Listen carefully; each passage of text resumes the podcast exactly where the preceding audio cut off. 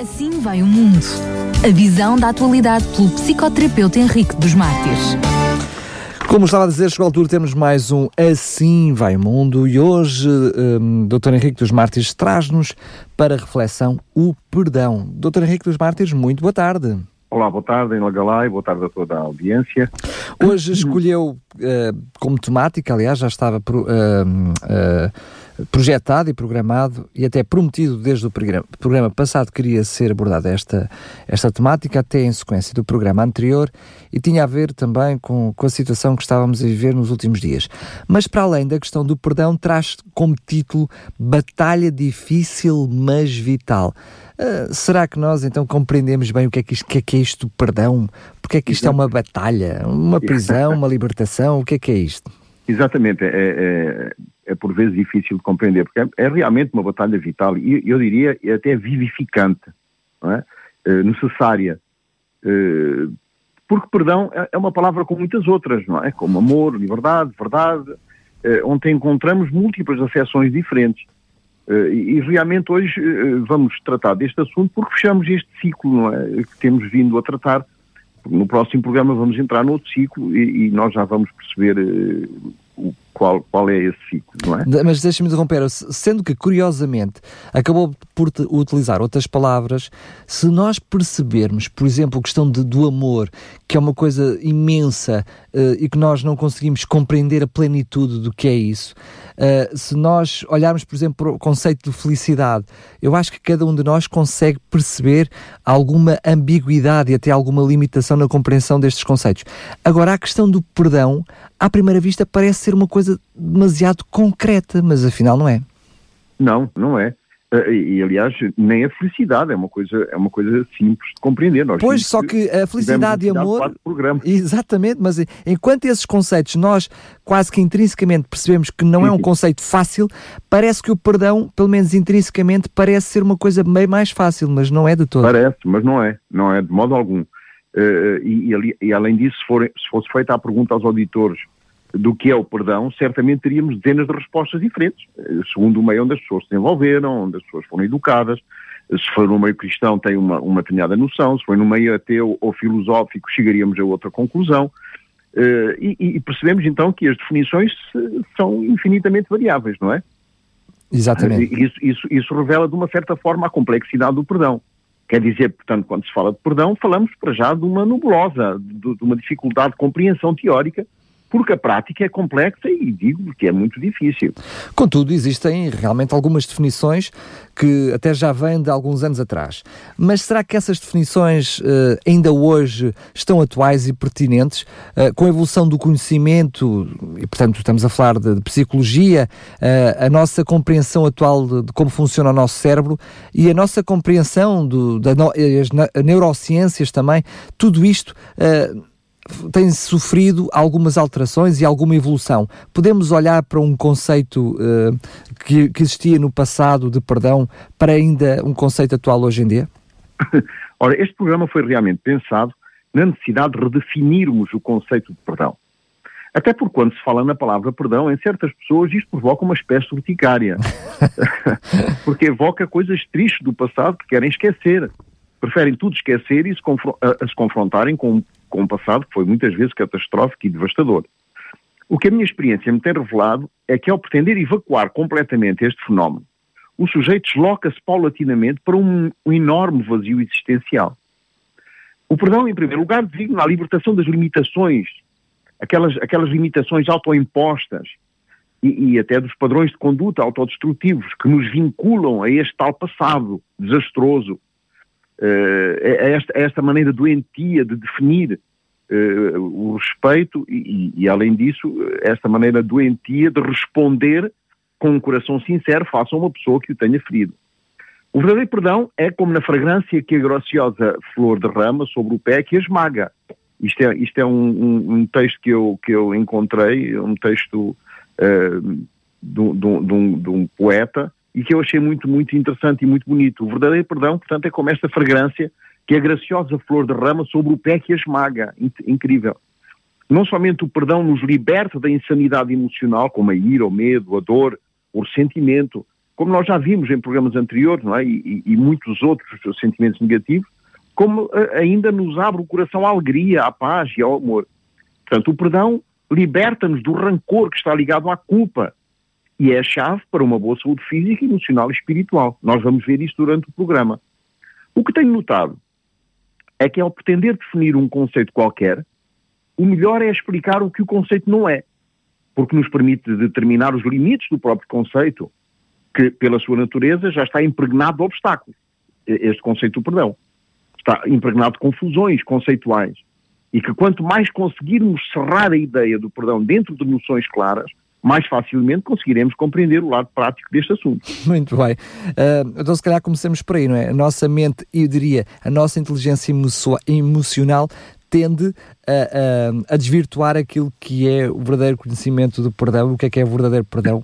Eu diria que o, o conhecimento emocional atraiçoa o conhecimento conhecimento, passando a redundância. Mas começamos então por aí. Então, o que é que não é o perdão? Para percebermos esta, esta, esta noção de perdão, eu gostava de vos falar sobre duas tradições. A primeira é muito bem conhecida, é aquela que herdamos a seguir à Shoah, o Holocausto Judeu, como todos nos lembramos, que é o dever de memória. Não podemos esquecer o que se passou. Temos de guardar essa memória bem viva para não corrermos o risco de a repetir e falar-vos também de uma outra tradição que aparece numa obra literária publicada nos Estados Unidos por Mariano Cauel Leal Ferreira, deve ser uma portuguesa, eu não sei a origem dela, mas ela escreveu isto nos Estados Unidos, que fala de uma tribo índia que se situa no norte da Califórnia, denominada o povo Yurok, onde ela nos fala de um fenómeno surpreendente que é o dever de esquecer. Numa determinada altura da história desta tribo surgiu um incidente uh, uh, e este incidente foi grave, ao ponto de ter provocado muitas inimizades. E a tribo ficou de tal forma fragmentada que a relação entre as pessoas era impossível e muito tensa. Depois de terem feito tudo para reparar o problema original e restabelecer a unidade tribal, as relações interpessoais, uma vez que tenha sido resolvido este incidente, reevocar este acontecimento é considerado tão grave como um homicídio. É como se estivéssemos a despertar os mortos por isso, o esquecer nesta tribo se tornou um dever. Ora, temos agora aqui um problema sério. De um lado, dever de memória. É necessário não esquecer o que aconteceu.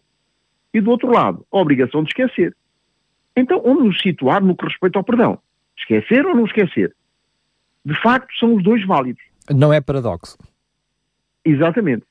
Nos dramas da vida existem coisas a guardar em memória e outras a esquecer.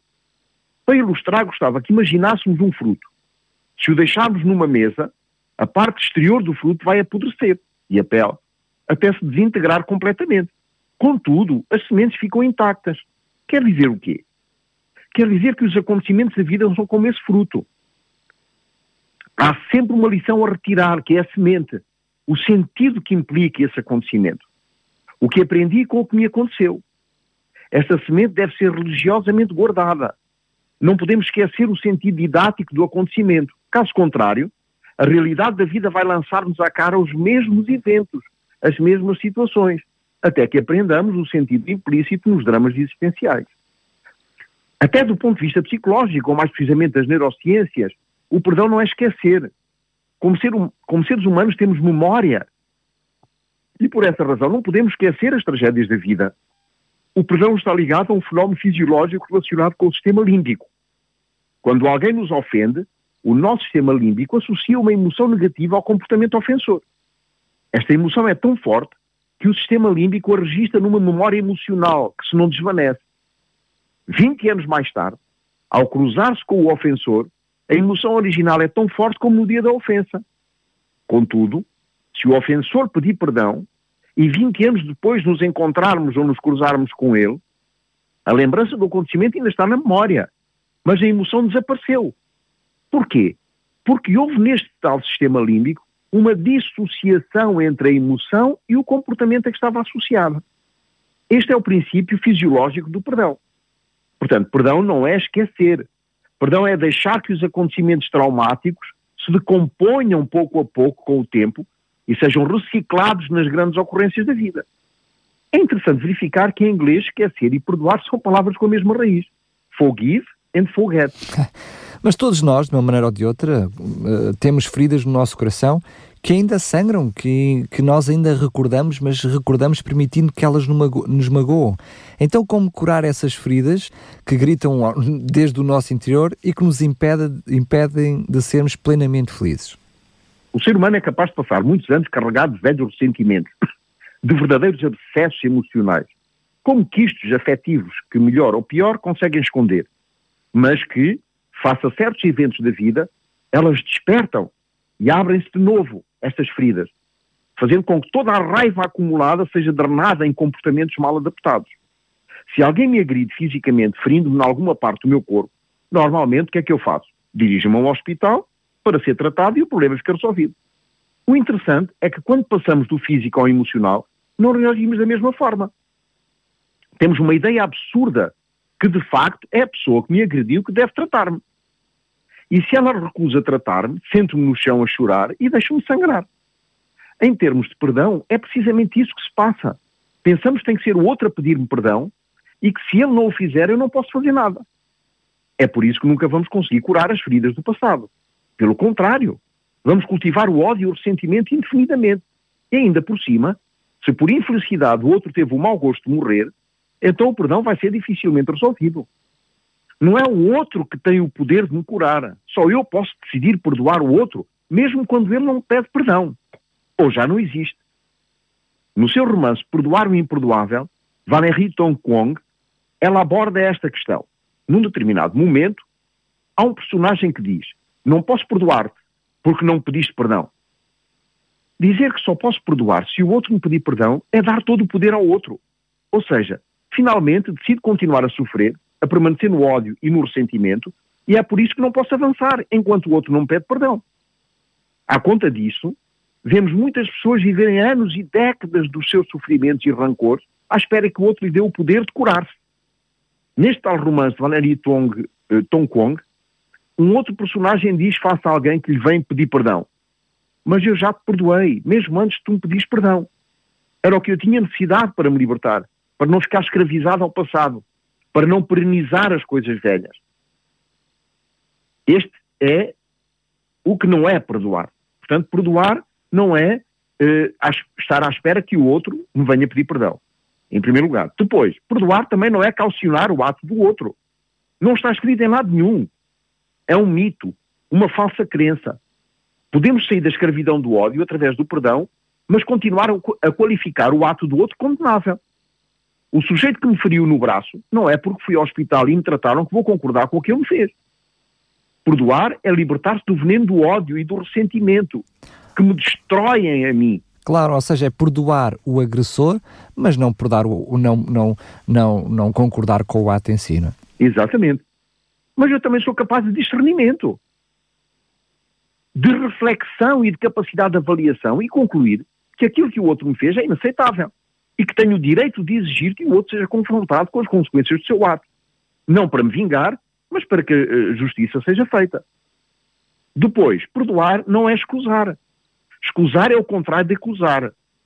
Nem tão pouco é procurar banalizar o mal que me foi feito. Perdoar não pode ser uma maneira de tudo aceitar, de se tornar covarde e um estúpido. Perdoar também não é reconciliar. Isso também é um outro mito. Pois existem situações onde a ofensa foi tão grave que a reconciliação simplesmente não é possível. Para que haja ofensa são necessárias duas pessoas, não é verdade? Se eu perdoo e o outro não é capaz de mudar a sua atitude, continuando a ofender-me, a reconciliação, embora seja a atitude ideal, quando as condições não estão reunidas, não é indispensável. Mas o meu perdão libertou-me do veneno do ódio. A reconciliação é, portanto, a inteira responsabilidade daquele que me ofendeu. Não confundamos o que é da ordem do meu poder, da minha decisão, do meu pensamento, do que eu posso fazer eu mesmo e no que respeita ao poder do outro. Eu não posso telecomandá-lo ou colocar-me no seu poder de decisão. Tenho de me libertar das minhas equimodes do passado e deixar a outra decisão de reparar o mal que me fez no passado. Percebemos, pouco a pouco, como o perdão é algo de tangível e mesmo necessário para uma cura interior de sentimentos que são destrutivos por si só e são destrutivos da estabilidade e da sanidade pessoal. O perdão é como uma porta que, para ser aberta, requer que outras portas sejam abertas antes. São as etapas do choque emocional. Quando uma vaga emocional me atinge, dependendo do tamanho da vaga, vou precisar de algum tempo para metabolizar a emoção e poder sensibilizá-la. Se o acontecimento foi um indivíduo que me ultrapassou de uma maneira perigosa, eu fico irritado na altura, mas passa-me logo. Por outro lado, se se trata de uma desilusão amorosa, por exemplo, acompanhada de uma ofensa, pode levar mais tempo. E se se tratar da morte de alguém da qual guarda recordações dolorosas, pode levar até alguns bons meses e por vezes anos, até voltar ao normal. Não é, portanto, judicioso pensar que o perdão deve ser imediato. Cada um evolui ao seu ritmo. É necessário dar tempo para que a emoção seja metabolizada. Estou a lembrar-me daquela senhora que perdeu a sua filha no atentado em Joanesburgo, já há uns anos atrás, e que levou mais de um ano de choro e sofrimento. Pouco a pouco, o seu encontro com Deus levou-a a encontrar um sentido a esse drama na sua vida. E o que é que ela decidiu? Encontrar-se com o homem que tinha comanditado o atentado que custou a vida à sua filha. E o que é, o que, é que aconteceu quando eles se viram? Juntos formaram uma fundação que tem o nome da filha e que hoje, no mundo inteiro, propaga uma mensagem de paz, de perdão e de reconciliação. Mas não foi feito no dia em que isso aconteceu. Teve de haver um tempo de reflexão e de integração, no sentido espiritual da desgraça. O cristão tem um quadro de referência que pode favorizar o perdão, embora tenha de sublinhar que os mais graves problemas de ofensas e acusações difamatórias se encontram no seio dos que se dizem cristãos. A grande vantagem é que o cristão tem Deus como maior do que ele. Isso tem o efeito de o expropriar da sua posição de todo-poderoso que olha para os outros de cima para baixo. A entrega do ódio e do ressentimento nas mãos de Deus estabelece uma grande ajuda no caminho do perdão. Essa, essa possibilidade de se abrir a Deus, que é maior do que nós, é uma chave muito importante para a vida do perdão. E a palavra-chave neste processo de perdão é a humildade. Portanto, é olhar para os outros de baixo para cima e não de cima para baixo. Não acredito num, num, num perdão orgulhoso ou pretencioso, gotejante de baba que desliza para cima do outro na sua grande ostentação de bondade e amabilidade. Isso é uma espécie de perdão intelectual que não dura muito. O verdadeiro perdão situa-se numa relação de igualdade e de humanidade de uns para com os outros. A questão fundamental que nos habita é: será que é possível curar o ódio que me destrói a fogo lento? Será que vou poder de novo amar? Será que vou poder confiar de novo? Mas existe ainda uma outra questão, não menos importante. O que é necessário que eu faça em relação ao outro sem cair na cilada de me deixar pisar como um tapete só porque perdoar se torna uma obrigação moral e não uma necessidade de cura interior. Portanto, temos aqui dois lados da mesma moeda. Escolher deixar cicatrizar as minhas mazelas interiores, mas ser ao mesmo tempo capaz de dizer que os atos do outro necessitam que ele seja confrontado a eles. Pode levar a vários tipos de escolhas. Posso escolher dizer que com essa pessoa vou abster-me de me relacionar de hoje em diante, porque estimo que ela é narcísica e por isso tóxica e perigosa para mim, decido assim proteger-me e respeitar-me, posso também escolher levá-lo até à justiça, se houve uma ilegalidade, como uma facada, por exemplo, ou um murro na cara, ou simplesmente manter com essa pessoa uma relação superficial de cortesia e civismo. De qualquer maneira, o perdão nunca deve colocar-nos numa situação de vulnerabilidade, nem de perigo, nem de estupidez em relação àquele que me ofendeu. Temos de ter consciência que existem pessoas perversas e que fazem o mal por depravação pessoal.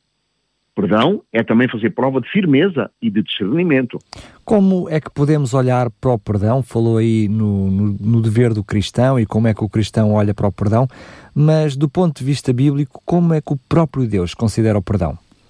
Nós todos somos pecadores, temos partido desse, desse pressuposto. Não há um justo sequer, diz a Bíblia, não há ninguém. Todos pecaram e carecem da glória de Deus. Lemos isso em Romanos 3, 10 e no, no, no versículo 23. Portanto, nascemos pecadores e somos pecadores por toda a vida. Somos pecadores naturalmente desde o início. Nenhuma criança precisa ir à escola para ser ensinada a fazer o que é errado. Nenhum demónio ou má companhia nos leva à maldade como nossos próprios corações. Porque diz a palavra de Deus também, o salário do pecado é a morte. Devemos ser perdoados ou senão estaremos eternamente perdidos. Em Lucas 17, 3 e 4 podemos ler, Olhai por vós mesmos, e se teu irmão pecar contra ti, repreende-o, e se ele se arrepender, perdoa-lhe. E se ele pecar contra ti sete vezes no dia, e sete vezes no dia vier ter contigo, dizendo arrependo-me, perdoa-lhe. Isto é muito complicado, é muito difícil, não é, não é fácil este tipo de, este tipo de, de, de, de imperativo, porque aqui não, o, o, Senhor Jesus não, não está a dar nenhum conselho.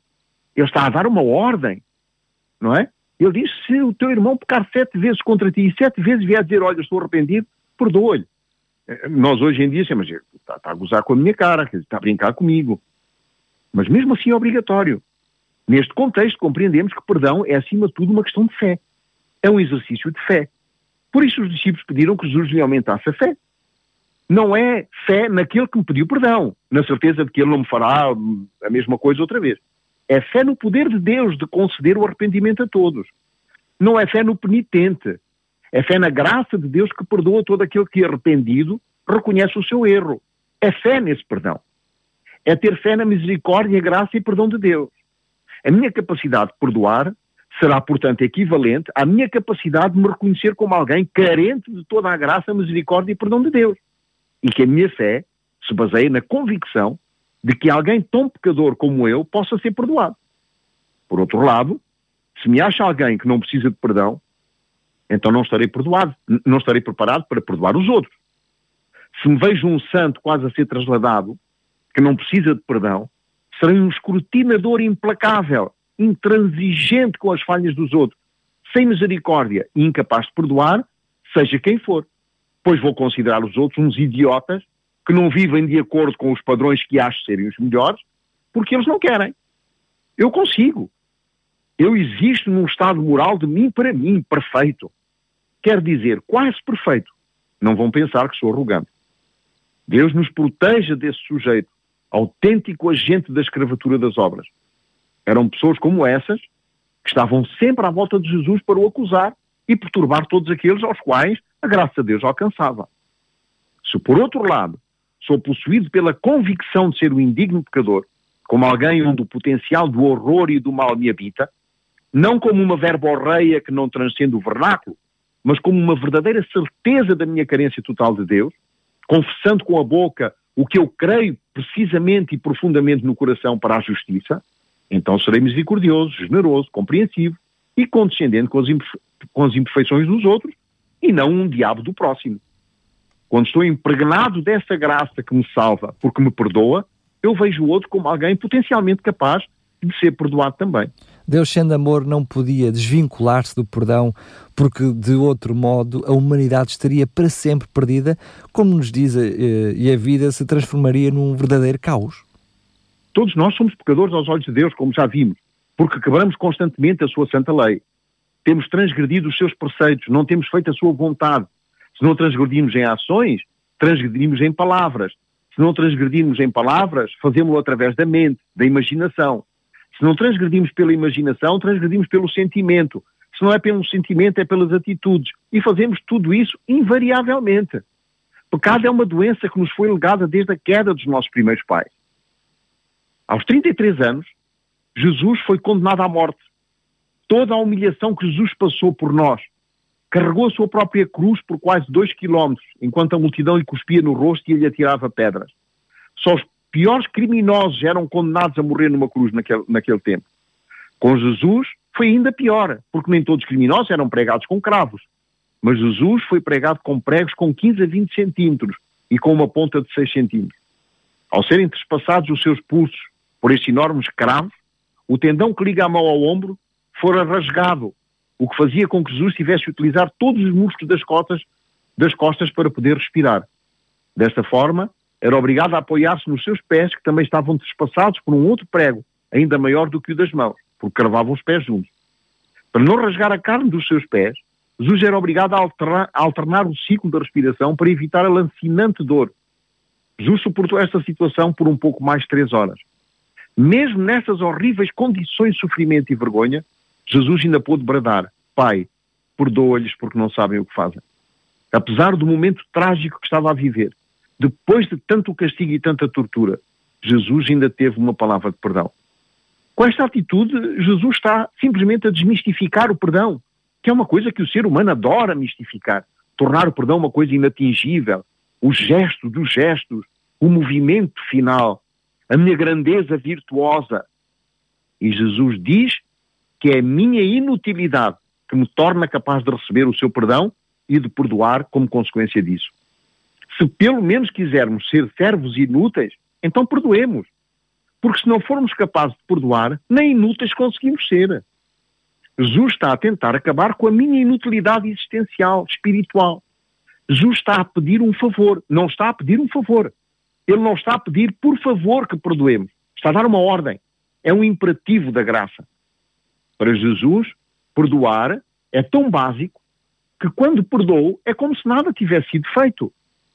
É como se alguma coisa fosse feita de quem não fez mais do que a sua própria obrigação. Jesus veio acabar com essa divinação do perdão e coloca-o na base da vida.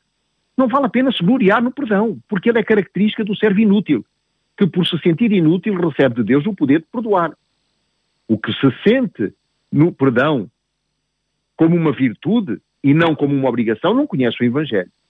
Não é uma coroa de nada. É o chão mais básico no qual começamos a erigir algo maior do que a nossa ineficácia existencial. O perdão só é visto como algo de grandioso por causa da maldade do nosso coração. Aquele que pensa ter atingido um nível de tal perfeição que já é capaz de olhar para o perdão como algo que o torna digno, faz com que Deus se sinta em dívida para com ele. Pensa que Deus tem de agradecer pelo grande esforço que fez em perdoar. Se recebo perdão, devo dar perdão. Se recebo graça, devo dar graça. Não como algo extraordinário, mas como uma atitude primária, sem outro valor senão o da minha própria obrigação. O que é habitado pela semente do Evangelho, por menos que seja, carrega em si a natureza da vocação, que, quando ativada, o torna um ente de amor divino, que no mundo caído é um ente do perdão. Qualquer traço de amargura se desvanece do coração e se transfigura num ideal de perdão que é insígnia do extermínio da cultura da ira e do ódio. Vimos no programa anterior que na história de Jacó somos levados a refletir sobre um aspecto muito importante. Deus não pode abençoar o futuro enquanto não for resolvido o passado. Jacó saiu, lembramos disso do programa anterior, saiu da sua terra, do seu irmão Isaú, fugindo dele, e agora Deus lhe ordena que volte para a sua terra para se encontrar com ele, com Isaú. É necessário o confronto com o que nos magoou no passado para que Deus possa abençoar-nos no futuro. É necessário o confronto com o passado porque é desse encontro que o perdão é concebido, dando à luz a paz interior, indispensável para perdoarmos também os outros. Devemos estar grato, gratos por estarmos a ser conduzidos pela, pela misericórdia e pela graça, que só dependem da suficiência do amor de Deus, não da minha suficiência. Este amor que é derramado dele para mim e não de mim para mim. Aliás, a ciência não desmente o ensino bíblico. Existem vários estudos que provam isso, não é verdade? Sim, sim. A, maior dos estudos, a maioria dos estudos científicos sobre o perdão centra-se nos problemas dos sentimentos humanos derivados de uma resposta não perdoadora à qual a, a ciência chama a hostilidade. A hostilidade é uma atitude social de ressentimento que envolve respostas verbais ou motoras implícitas. Plutchik considera a hostilidade como uma mistura de raiva e desgosto, associado com indignação, desprezo e ressentimento. A Universidade de Stanford e a Universidade do Wisconsin investigaram sobre os efeitos físicos e adversos da falta de perdão e chegaram a uma conclusão genial que a hostilidade era o fator principal da morte prematura, doenças crónicas, como os cânceres, a diabetes, etc., e até doenças do coração. Aquele que não consegue perdoar carrega um enorme fardo emocional que gera perturbações mentais graves e até está na origem da amargura e da depressão. Por isso, o primeiro beneficiado do perdão, tanto fisicamente como mentalmente e até espiritualmente, é aquele que aprendeu a perdoar. Os fardos psicológicos, sentimentos de culpa, incerteza, angústia, inutilidade, tristeza profunda, vazio interior, são fardos que todos nós carregamos de uma forma ou de outra. Não existe gigante emocional que consiga cruzar a existência se não depuser esse peso e descansar. A intranquilidade interior permanece. E esta intranquilidade permanente mata o indivíduo. Um diretor de um hospital psiquiátrico disse um dia a Billy Graham: se eu conseguisse libertar os meus doentes da culpa e conceder-lhes o perdão, estava alta a mais de 80% deles. Existem muitas pessoas que parecem feitas de fósforo. Um pequeno raspão incendeiam-se logo. Possuem uma natureza explosiva. Pedro era uma dessas pessoas. Não se podia ofender, que desembainhava logo a espada e cortava a orelha a qualquer mal que se aproximasse dele. Se esse malco servo do sumo sacerdote não se desviasse, ficava sem cabeça. Na sociedade atual, se não fosse o medo da justiça, muito de nós, mesmo dentro dos ditos ungidos de Deus, faríamos ainda pior. Uma pequena desdita, uma ligeira macaca, e desembainhamos a nossa espada da língua, que é um veneno muitas vezes pior do que a cobra negra africana. Quando deixo de falar com alguém do ponto de vista psicológico e social, já o matei na minha mente. Tiago e João eram irmãos, filhos de Zebedeu e de Salomé, e foram considerados filhos do trovão. Mas o mais bonito de, toda, de, de tudo isto que acabamos de dizer é que, no fim, a história nos ensinou que esses homens, de tanto contemplarem a Jesus, se transformaram em filhos do trono do amor. Precisamos ser quebrantados na rocha, que é Jesus, para nos tornarmos entes do perdão e não do ódio e do ressentimento. E pronto, uh, fechamos aqui este ciclo. No próximo programa vamos, vamos tratar de um outro assunto, eu, eu intitulei Quando o bem é o caminho mais curto para o mal. eu já estou curioso. Deixa-nos sempre com a cabeça às voltas e olha que este não é dos mais simples. Quando o bem é o caminho mais curto para o, para mal. o mal. Fantástico. Então cá, cá aguardaremos esse com, com bastante expectativa o próximo programa. Doutor Henrique dos Martins, quero agradecer por ter trazido este assunto mais uma vez. Não é a primeira vez que falamos do perdão, mas é verdade que hoje hum, nos trouxe de uma forma mais profunda aquilo que é o significado e a essência do perdão. Enfim, e cada um de nós, começando por perdoando-nos a nós mesmos, aprenderemos também certamente a perdoar os outros.